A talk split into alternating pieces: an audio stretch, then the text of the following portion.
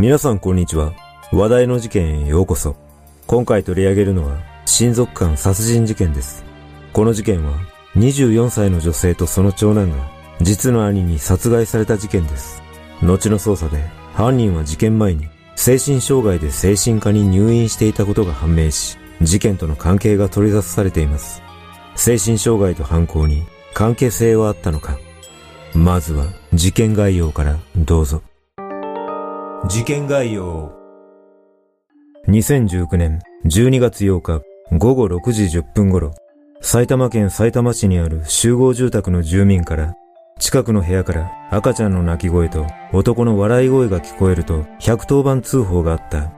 捜査員が集合住宅5階の一室に駆けつけると、この部屋に住むパート従業員でシングルマザーの K さん、当時24歳と K さんの長男、当時3歳の2人が部屋で血を流して倒れているのを発見し、病院に搬送したが、二人とも搬送先の病院で死亡が確認された。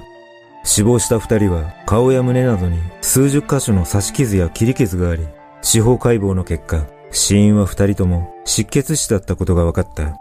その後の捜査で、この事件は K さんの兄で無職の A、当時25歳が殺人容疑で逮捕されているが、あまりにも身勝手で呆れた殺害動機が明らかになるとともに、精神障害を患っていることが判明したため、司法の判断に世間の注目が集まった。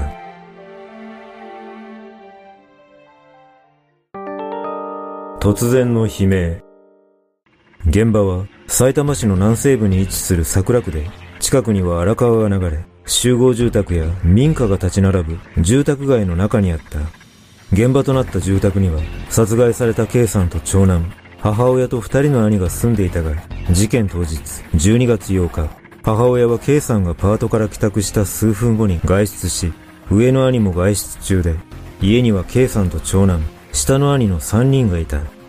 同日午後6時過ぎ、ごめんなさい、ごめんなさいと連呼する女性の声や、ギャーという赤ちゃんの叫ぶ声を聞いた近隣住民が警察に通報し、捜査員が現場に駆けつけたところ、しばらく応答がなかったが、午後6時47分頃、突然玄関のドアが開くと、包丁を持った A が捜査員に襲いかかってきたため、捜査員はとっさに A をその場に押さえつけ、公務執行妨害で現行犯逮捕した。そして捜査員が室内に入ると、K さんが台所で倒れ、K さんの長男が寝室で倒れているのを発見し、いずれも血まみれだったため、すぐに病院に搬送したが、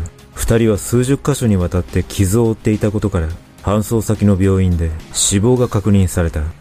一方、逮捕された A は着衣に血痕を付着させ、両手には怪我を負っており、室内からは包丁と果物ナイフの2本の凶器が見つかったことから、相当な恨みを持って犯行に及んでいることが分かったが、その動機は驚くほど身勝手なものだった。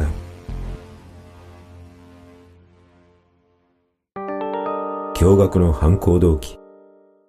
公務執行妨害で逮捕された A は調べに対し、捜査員にナイフで切りかかろうとしたことに間違いはないと容疑を認めた上、二人の殺害についても刃物で複数回切りつけて殺害したと認めたため、警察は A を殺人容疑で再逮捕した。そして A は動機について、K さんの口の聞き方が気に入らなかった。K の子供の笑い声や泣き声に不満を募らせ、次第に子供から悪口を言われていると思い、二人を殺害したと、殺害の動機としては意味のわからない供述を繰り返した。このことから警察は、家族間において供述以外の何かしらのトラブルを抱えていた可能性もあるとみて、調べを進めたところ、映画犯行の5ヶ月ほど前に、精神障害で精神科に入院していたことが発覚し、妄想性障害や自閉症スペクトラム障害を患っていたことが明らかになった。ちなみに妄想性障害とは、一つまたは複数の誤った強い思い込みがあり、それが少なくとも1ヶ月間持続するのが特徴とされ、自閉症スペクトラム障害とは、対人関係が苦手で強いこだわりを持つといった特徴の発達障害の一つで、原因は不明とされているが、生まれつきの脳機能の異常によるものだと考えられている。しかし、現場の近隣住民によると、A の近所トラブルなどはなかったとされ、会えば挨拶を必ずしてくれるとも話しており、精神障害を患っているようには見えなかったという。ただ、事件同年の4月、K さんは同級生に、以前は下のお兄ちゃんが暴れていたが、最近はおとなしいと語っていたとの証言があったことから、日常的に K さんに対し暴力を振るっていた可能性も浮上した。こうしたことから A を逮捕後、2020年1月から鑑定留置して刑事責任能力の有無を調べていたが、同年7月3日、刑事責任能力に問題はないとして、検察が殺人などの罪で起訴したことで、法廷では A の責任能力の有無が争点となった。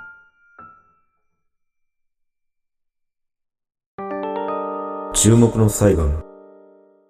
2022年10月25日、殺人などの罪に問われた A の初公判が埼玉地裁で開かれ、A は間違いありませんと起訴内容を認め、弁護側は精神障害で心神喪失状態だったと主張し、責任能力の有無が争点となった。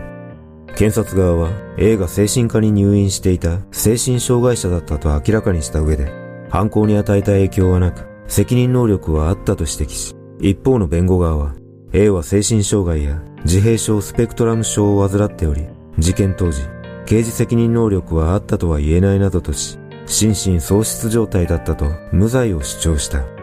同年11月7日、判決公判が開かれ、裁判長は A に検察の求刑通り、無期懲役の判決を言い渡し、判決理由について、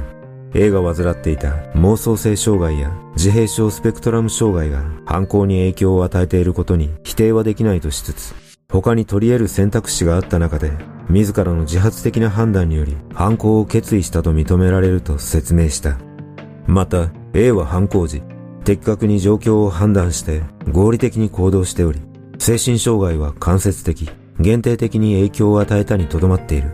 犯行が精神障害の著しい影響下で決意され、実行されたと認めることはできないとし、その上で、極めて残忍かつ残虐な犯行で、K さんと長男が味わった肉体的苦痛や絶望感は計り知れない。3歳と24歳の命が無残に奪われた結果は、重大というほかないと強く犯行を非難し、この裁判は幕を閉じている。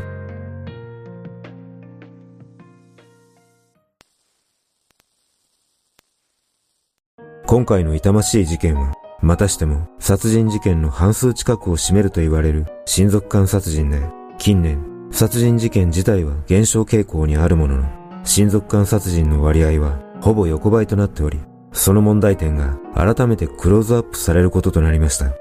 この事件は同居していた母親と K さんの上の兄のコメントなどがないためわかりませんが、日常的に A の K さんに対する暴力があったとすれば、このような最悪の結果になる前に何かしらの手段を取るなり、他の家族が K さんを守ることはできなかったのかが非常に残念に感じます。そして私が気になることは A は動機について K さんの口の利き方が気に入らなかったなどと語っていますが、これだけで殺害にまで至るとは思えないため、やはり何かしらの隠された真の動機があるような気がします。